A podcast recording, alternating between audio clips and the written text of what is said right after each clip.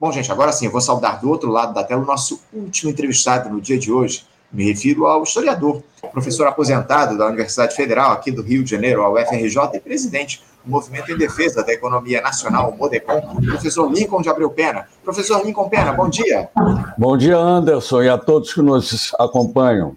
Professor Lincoln, quero agradecer demais a sua presença aqui no nosso Faixa Livre mais uma vez, porque a gente conversou aqui no programa na última semana a respeito do quadro político do país, e eu prometi ao senhor que nós voltaríamos a falar sobre o lançamento do seu livro, O Brasil Crítica Impura, Viajando pelo Tempo Presente, pela editora Letra Capital, nesta quinta-feira, para ser realizado lá no auditório do Sindicato dos Engenheiros do Rio de Janeiro, o CENGRJ.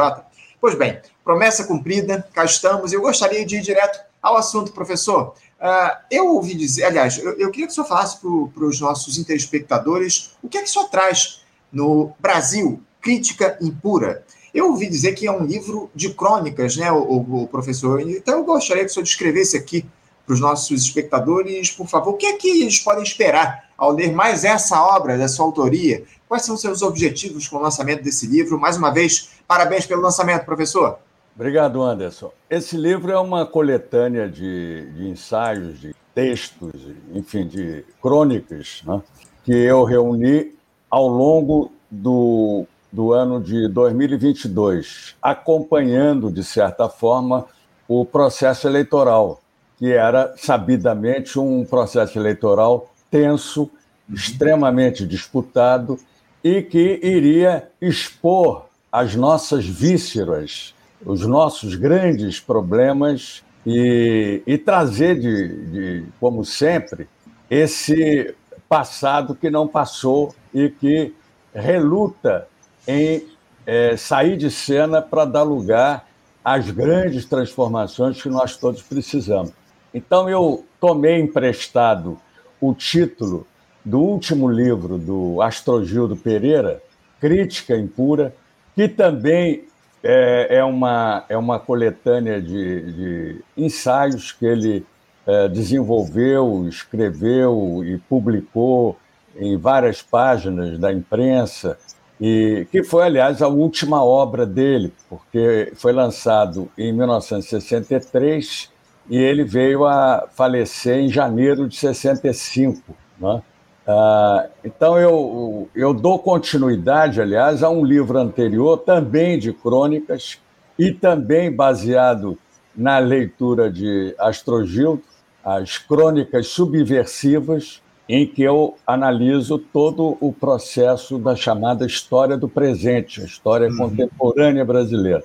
Então, é, a exceção da primeira parte, porque o livro é dividido em quatro capítulos. O primeiro capítulo é pensar a história, é, para exatamente mostrar não só a minha perspectiva de história, para que o leitor saiba que tipo de historiador está historiando os nossos fatos históricos, Uhum. Né?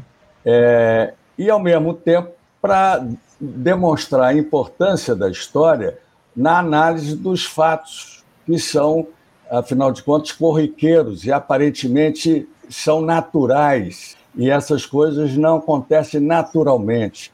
Elas têm a sua imbricação, suas relações com toda uma estrutura social que responde, de certa maneira, por esses fatos. Então, é, essa é o, a, a, primeira parte. Aliás, o primeiro uh, texto é, é, foi escrito em 72, portanto, há 50, pouco mais de 50 anos atrás, e eu achei que, uh, como foi, digamos assim, a minha fundamentação como historiador, é, e tinha sido publicada apenas numa revista que já não existe mais, Tempo de História, é, eu, eu, eu, achei que era oportuno é, recolocar como abertura desse livro.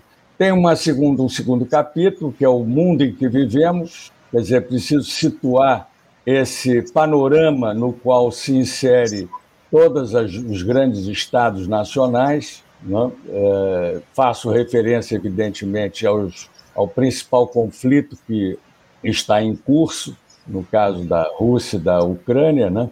e, e situa o Brasil dentro desse novo contexto. O terceiro capítulo é sobre militares, militares, modernização e autoritarismo. é, em que eu mais ou menos desenvolvo a minha tese, segundo a qual os militares tomaram a República como uma coisa sua e, portanto, devem ter a, a capacidade de intervir quando acharem necessário fazê-lo. Né? E, e o quarto capítulo é, é para a reflexão do, do, do leitor. Eu, eu, dei o título de Ameaças e Desafios. Uhum. Porque o desafio ele só surge em função de algum tipo de constrangimento, alguma ameaça é, sobre o, o, o, futuro imediato. Né?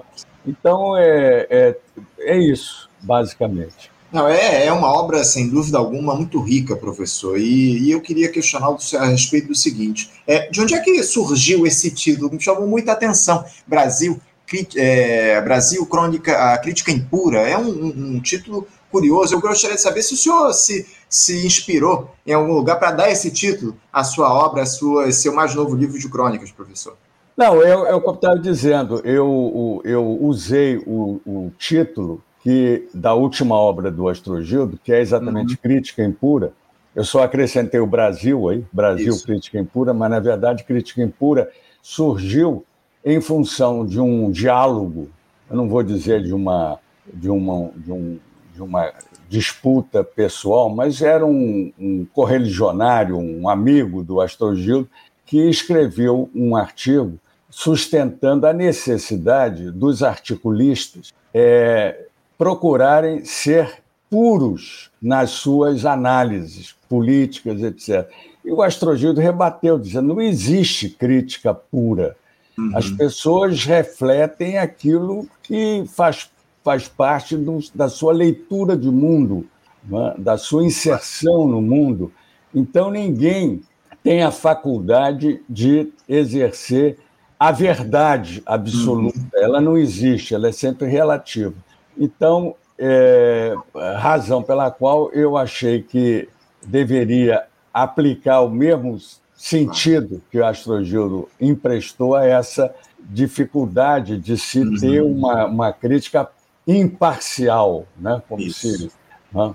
É isso. Não, claro, sem dúvida. Eu já havia, inclusive, falado a respeito disso. Professor, uh, eu confesso que uma parte dessas crônicas que estão no seu livro, possivelmente eu já, eu já tenha lido, porque o senhor gentilmente envia seus artigos sempre de altíssimo nível aí pelos aplicativos de troca de mensagens. Eu estou sempre muito atento a todos os seus textos, professor. E, e sempre e dá para perceber claramente aí, professor, o teor das suas críticas diante desse período de muita expectativa, de temores, de indefinições que o Brasil enfrentou ao longo desses últimos anos. Eu queria que o senhor falasse um pouco a respeito de como é que o senhor classificaria essas eleições do ano passado, professor. O senhor uh, já presenciou inúmeros pleitos aí no país ao longo dos anos. Uh, na sua avaliação, foram as eleições mais difíceis da história do país, como muitos dizem, e mais, uh, foram as eleições mais despolitizadas da nossa história? Olha, não sei se foram as mais difíceis, mas seguramente foi a mais importante de todas elas, por, por uma razão muito simples. Porque pela primeira vez se defrontaram os dois Brasis possíveis para uh, esse, esse milênio, esse século, né? Uhum. que é o Brasil do passado, escravocrata, autoritário, uh, o Brasil preconceituoso, racista, né? o Brasil conservador, a conservador das estruturas que não são, são praticamente irremovíveis, né? E uma classe dominante a, a, absolutamente des, de, eh, descompensada, que só mira o modelo dos países mais avançados, né? e o, o, o Brasil da velha esperança do povo brasileiro de ter um mínimo de dignidade, de acesso aos bens materiais, culturais, civilizatórios. Então, foi uma, uma eleição que talvez no passado não tenha existido uma polarização tão abertamente explícita como dessa vez. O que coloca em xeque aquela velha questão que nos é muito cara, é de observar que o Brasil é e continua ainda a ser, e esse é um dos desafios, a, o país da conciliação. Né? É, é, é, dessa vez, a conciliação parece que colocou uma pedra final. Não dá mais para conciliar extremos, visões tão é, absolutamente, absurdamente é, é, descompensadas. Então, é, nesse sentido, foi um processo eleitoral talvez único. Não há como você comparar em, em lugar algum. Até porque nas outras vezes você tinha forças reformistas contra forças mais conservadoras, mas, do, de, de certa maneira, situadas dentro de uma lógica da política convencional, né? da, de uma política de aceitação do outro como adversário, não como inimigo absoluto. Uhum. Né? Dessa vez, não. Dessa vez foi um, uma disputa uh, uh, da, das mais uh, agressivas e violentas, inclusive com mortes, né? como daquele episódio do, do, do aniversariante né? defensor da candidatura de Lula, que foi simplesmente na sua residência uhum. assassinado por um adepto do Bolsonaro, o antilulista, o, o coisa que o vale. Então, é, é, isso daí, se a gente não conseguir criar um, uma, um, um grande pacto nacional de unidade e ação, aliás, o meu último texto, eu acho que eu enviei para você, não figura evidentemente nesse livro, uhum. eu digo por um pacto de unidade e ação. Sim. É claro que esse pacto de unidade e, e, e ação antifascista, porque a ameaça do fascismo ela continua a rondar o, o país. Uh, por sinal, um dos textos fala exatamente sobre essa, essa possibilidade, tendo em vista os vários fatos que nós temos acompanhado e que não são fatos isolados, fazem parte de uma cadeia e a gente precisa estar atento a isso. Sem dúvida, sem dúvida. Agora, o, o professor, uh, o senhor falou a respeito de conciliação e está claro que não dá mais para conciliar aqui no nosso país, acima de tudo. Só que esse governo Lula ele tem seguido o caminho da conciliação mais uma vez. Eu queria que o senhor falasse um pouco a respeito, a respeito disso. Uh, os motivos pelos quais o Lula segue continuando tentando a, a, a, conciliação, a manutenção dessa conciliação. E uma dessas, dessas sinalizações foi dada justamente no dia de hoje, quando o presidente Lula nomeou para comandar o GSI, o Gabinete de Segurança Institucional, o general Amado, ou seja, ele coloca mais um militar para comandar o Gabinete de Segurança Institucional no nosso país, depois de tudo aquilo que a gente viu no envolvimento dos militares no quebra-quebra lá do 8 de janeiro. O próprio general é, Gonçalves Dias, que comandava o GSI, pediu exoneração, deixou o cargo e o Lula repete a dose, mantém militares no comando do GSI. Por que essa insistência, professor, da conciliação aqui no nosso país, na sua avaliação?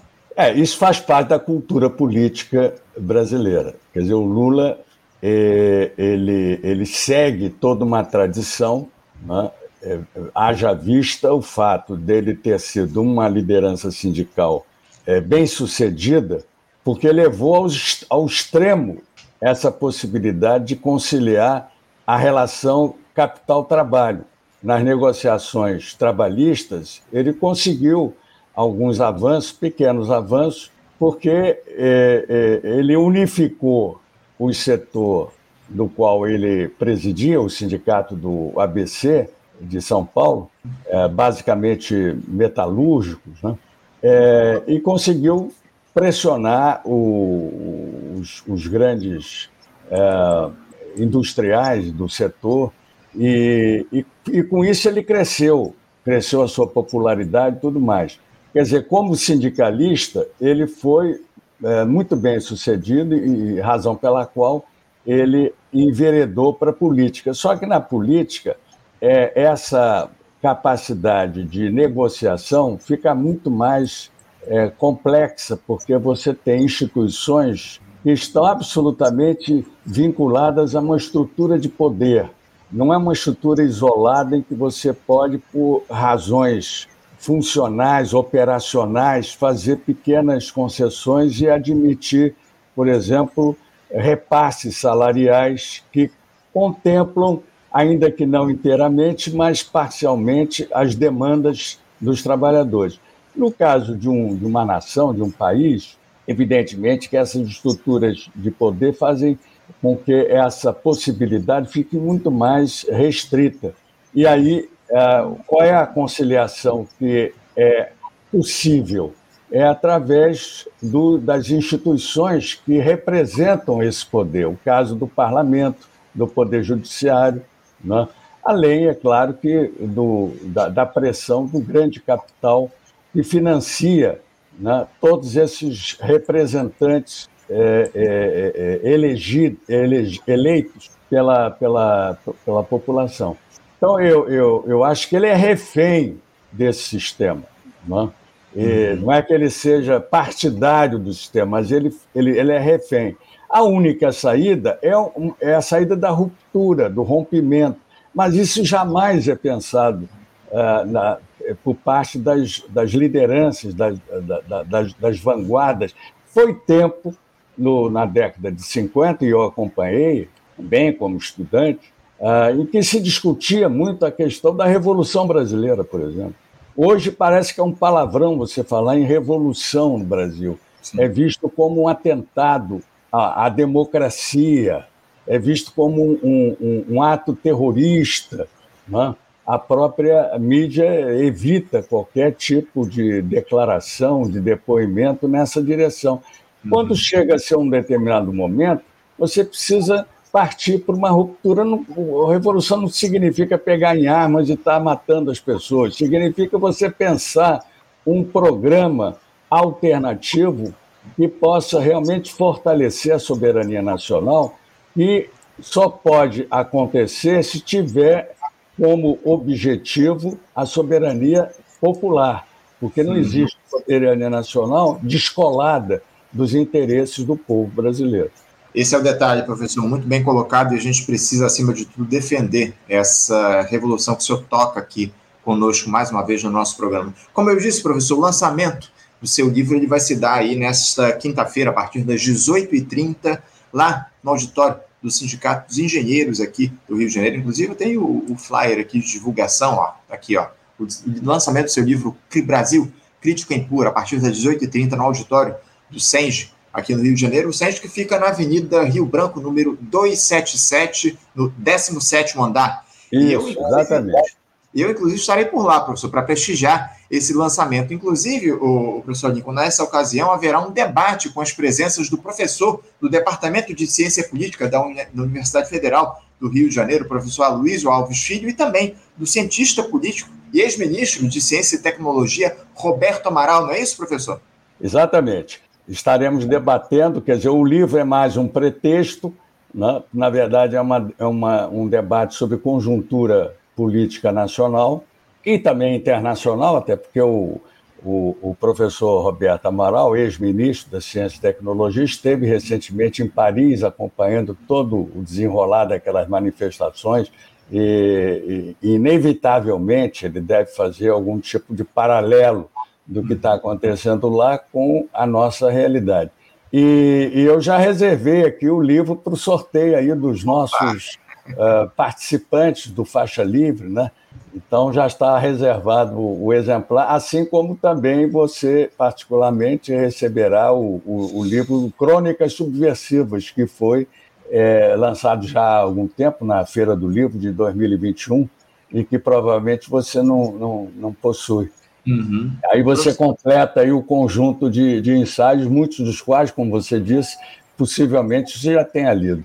Não tenha dúvida. Professor, eu, eu quero agradecer muito, professor, a, a, o seu, a, o seu, a sua compreensão e, acima de tudo, a, a sua ajuda, o seu auxílio que o senhor sempre dá aqui ao Faixa Livre ao longo de tantos anos, muito nos envaidece essa, esse, esse seu oferecimento de uma obra para a gente sortear aqui um exemplar do seu livro Brasil Crítica Impura, que vai ser lançado na, hoje, na, nesta quinta-feira, a partir das 18h30, lá no auditório do Sindicato dos Engenheiros do Rio de Janeiro, que fica lá na Avenida Rio Branco, mais uma vez, Avenida Rio Branco, número 277, 277, no 17º andar, aqui no Isso. centro do Rio de Janeiro. Professor, eu quero agradecer muito pelas palavras, por, por o senhor nos dar aqui um livro para a gente sortear entre os membros do nosso canal. Já aproveito para fazer aqui a propaganda para que as pessoas se tornem membros para se concorrerem aí a essa obra belíssima do professor Lincoln Pena, o Brasil Crítica Impura, que vai ser lançado no dia de hoje. E mais tarde, professor, a gente se encontra lá no auditório do Sente para bater um papo, para fazer o lançamento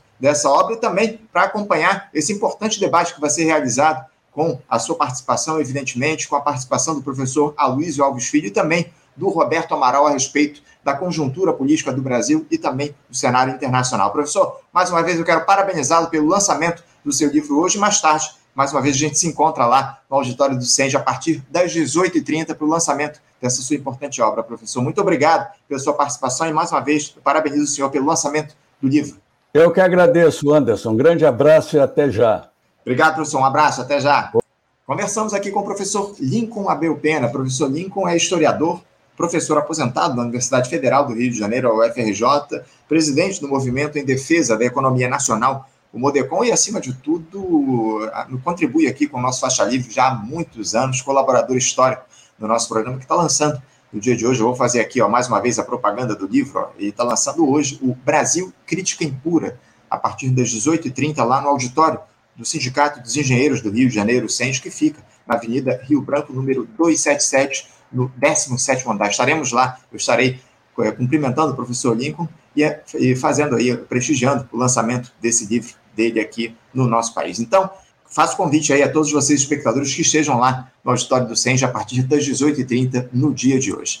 Bom, gente, vamos encerrando aqui a edição do nosso programa Faixa Livre. Agradeço muito a presença de todos vocês aqui no nosso programa. Muito obrigado pela participação de todos. E amanhã, lembrando que teremos um debate importante aqui no nosso programa a respeito da conjuntura do nosso país por conta desses episódios que nós tivemos aí na última semana, nessa semana que passou, está terminando aí.